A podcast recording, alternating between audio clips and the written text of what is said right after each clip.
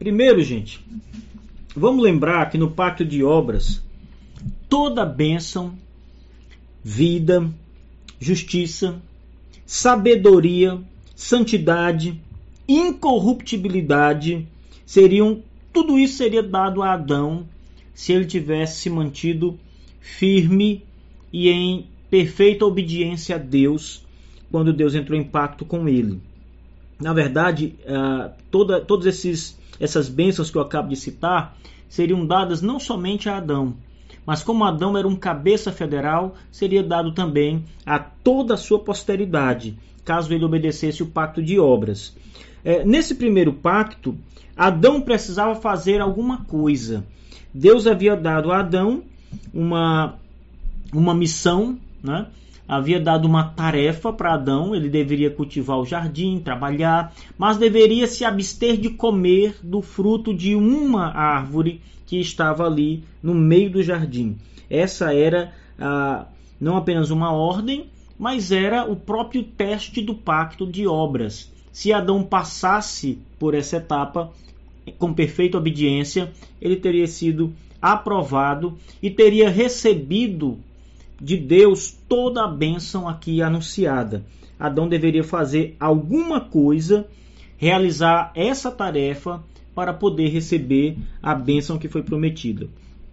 Como ele, Adão, não guardou as obrigações pactuais, desobedeceu a Deus, caiu em pecado, caiu do estado em que foi criado e, e, e a sua descendência é, caiu com ele, a sua posteridade, né, que viria no futuro, já nasceu caída em pecado por causa do compromisso federativo de Adão, né, o cabeça pactual.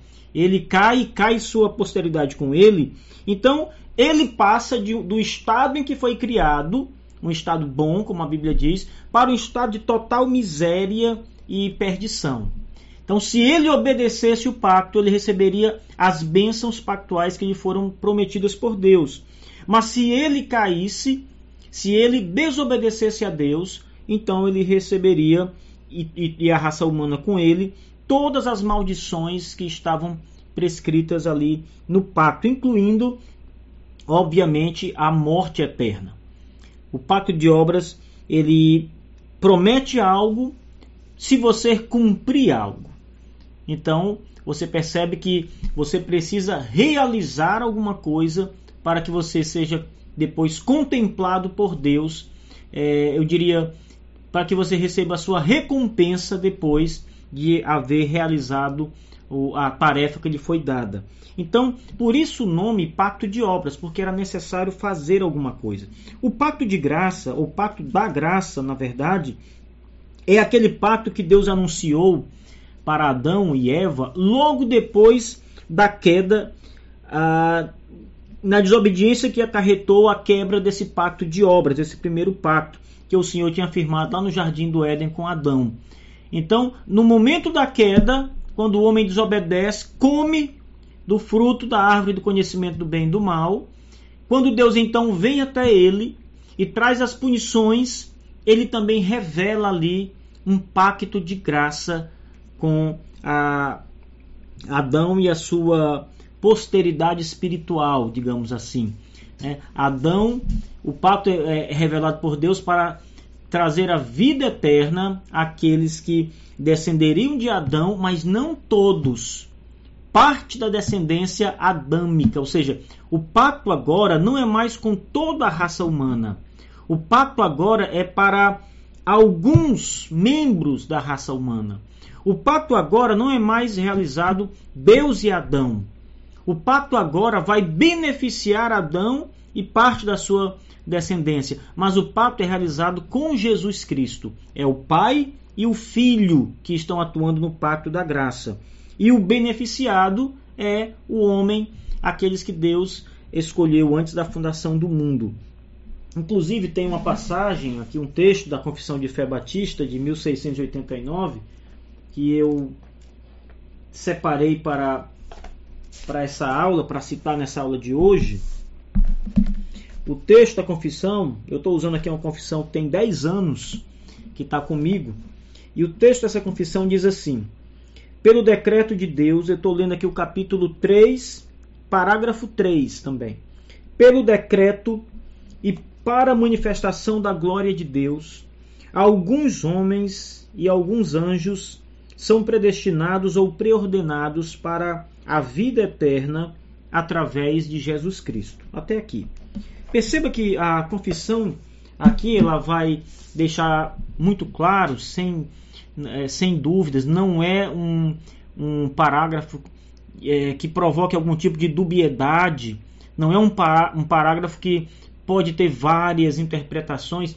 Pelo contrário, a confissão foi muito explícita em dizer que a predestinação para a vida eterna ela é, foi realizada por Deus para alguns homens, alguns foram predestinados para a vida eterna.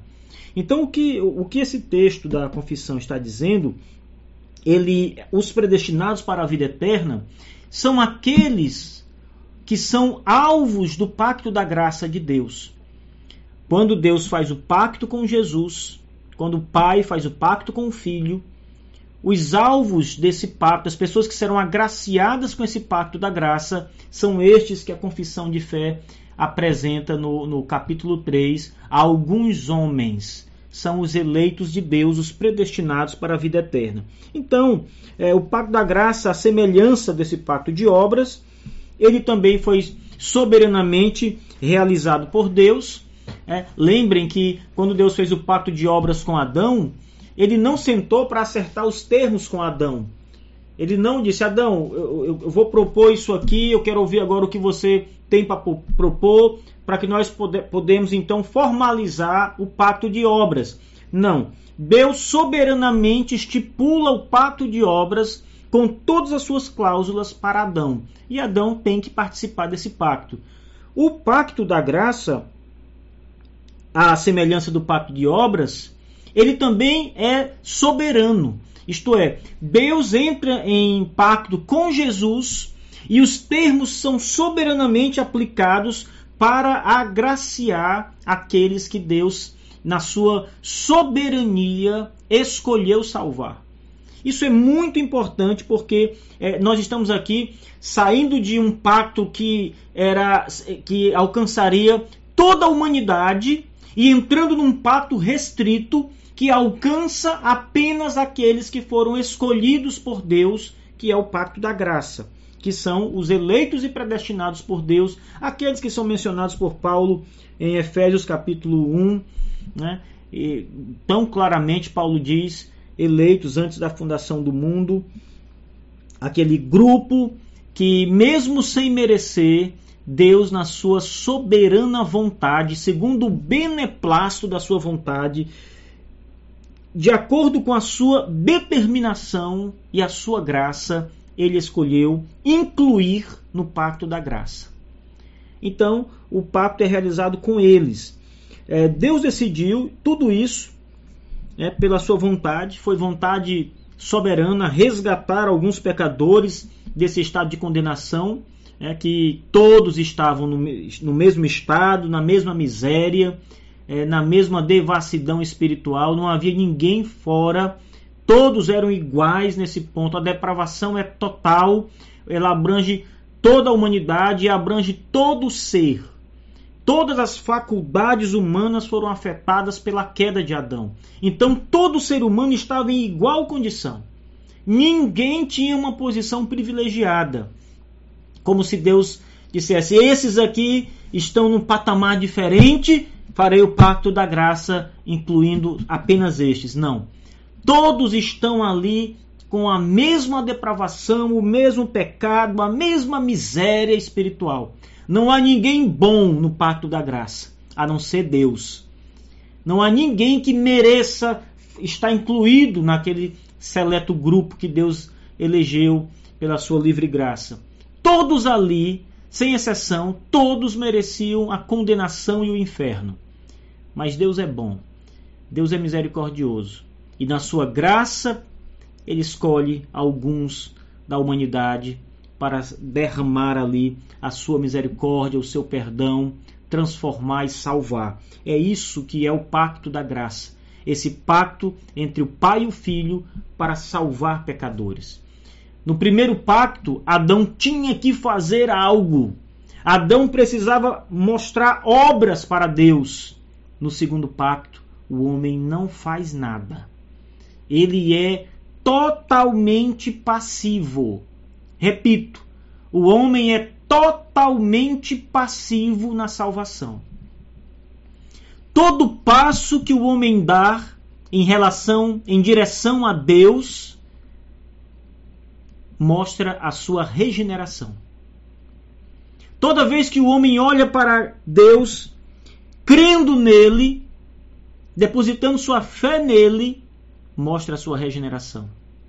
Antes de ser regenerado, o homem não pode dar um passo sequer em relação a Deus, a não ser de rebeldia, de luta contra o soberano, de desafio, mas para amá-lo, para desejá-lo, para segui-lo, para crer nele, não pode. O estado do homem é de total miséria. Total miséria. Quando Deus coloca o homem no pacto da graça, ele é um miserável pecador. Quando Cristo executa a obra salvífica em favor destes que são objetos do pacto da graça, eles então recebem é, todos os benefícios da salvação, incluindo a visitação do Espírito que lhes abre o coração, a mente, os olhos para crer. É o novo nascimento. Então, esses passos em, em direção a Deus são dados apenas por aqueles que estão no pacto da graça de Deus.